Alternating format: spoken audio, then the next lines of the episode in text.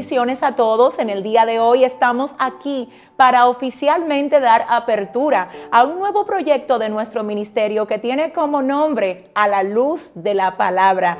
La intención de este espacio será dar respuesta a esas interrogantes que muchos de ustedes nos han estado haciendo vía correo electrónico y por las demás plataformas de redes sociales que maneja nuestro ministerio. Y para dar inicio en el día de hoy estaremos respondiendo a una de las interrogantes que alguien nos envió vía correo electrónico y es esta. ¿Debo perdonar a mi pareja luego de que me haya sido infiel? Como ya dijimos, la idea de esto es responder a la luz de la palabra. Y la palabra, hablando de esto, nos dice en el libro de Mateo capítulo 18 que nosotros debemos de perdonar a las personas que nos agravian, no solo siete veces, sino hasta 70 veces siete. Lo que implica que el perdón es algo que el Señor demanda de nosotros, independientemente de cuál haya sido la manera como se nos haya herido, como se nos haya golpeado o como nos hayan afectado. En este sentido, el perdón no es una opción es un deber de todo aquel que tiene al Señor en su corazón. Y te tengo que decir que a quien más el perdón beneficia es a ti, es a mí, es a nosotros que luego de haber sido heridos decidimos no quedarnos siendo víctimas, no quedarnos siendo esclavos de ese golpe que hayamos recibido. Recordemos que el hecho de perdonar tiene que ver con dejar pasar la ofensa y como es mandato de Dios, estamos seguros que si tú pones tu corazón, si tú dispones, pones en tu corazón perdonar, definitivamente el Espíritu Santo de Dios te ayudará a sanar. Sin embargo, volviendo al tema que estamos abordando en este espacio, quiero que observemos la pregunta, ¿debo perdonar a mi pareja luego de ser infiel? Ya dijimos que sí. Sin embargo, pasemos a lo próximo y es esto, el hecho de perdonar a la persona que agravia, a la persona que falla en una relación, a la persona que es infiel, no necesariamente implica que vaya a haber una restauración. Recordemos que el término restauración se traduce como llevar algo que ha sido afectado a su estado original. Y sí, puede haber restauración luego de que un matrimonio es afectado con adulterio, luego de que es afectado con infidelidad, pero para que se dé la restauración debe de haber por parte de quien falló un genuino arrepentimiento. Y note que digo arrepentimiento y no solo remordimiento, porque hay una diferencia entre lo que es remordimiento y arrepentimiento. Remordimiento es sentir dolor, pero no mostrar cambios ni un arrepentimiento que permanezca en la intención de mantenerse apartado de aquello que representa una amenaza para esa relación. Tengo que decirles, bueno, como muchos de ustedes ya saben, estamos pastoreando desde que yo tenía 17 años y son muchos los cuadros que me ha tocado manejar en este sentido. Y tengo que decir que en esa línea hay dos tipos de personas. Están aquellos que luego de haber fallado dicen, ¿sabes qué?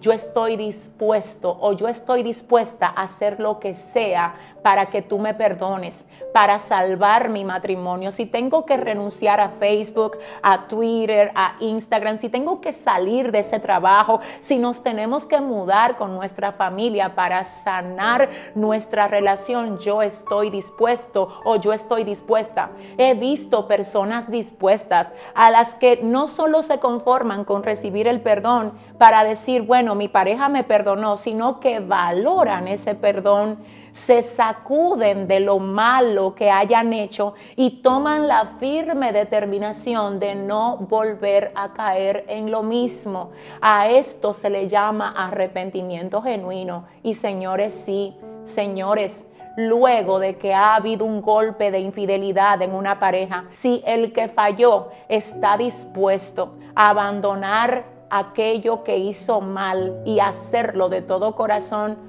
Ay, miren, yo he visto matrimonios que a pesar de ser afectados, se vuelven mucho más sólido, mucho más fuerte de lo que eran antes por causa de la restauración que ambos se proponen traer a la familia, sin importar la magnitud del golpe que se haya recibido.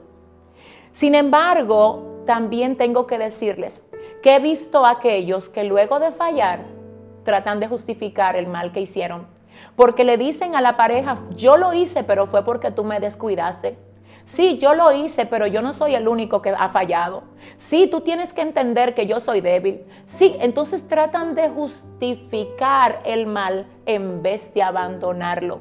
Y aunque muchas veces esas personas dicen, ok, yo me aparto, lo hacen desde una base de remordimiento, no de un genuino arrepentimiento, porque se quedan visitando el tropiezo y terminan siendo reincidentes, terminan siendo practicantes de lo mismo consecuentemente. Entonces ahí tengo que decirles a todos ustedes que es donde entra el cuadro de que una restauración genuina no depende de una sola de las partes porque es muy posible que una de las partes esté dispuesto o dispuesta a perdonar, pero hasta que la otra parte que ha dañado no tenga un arrepentimiento verdadero y se aparte del mal que ha hecho e intente también recobrar la confianza y sanar y reparar lo que se produjo por causa de ese mal,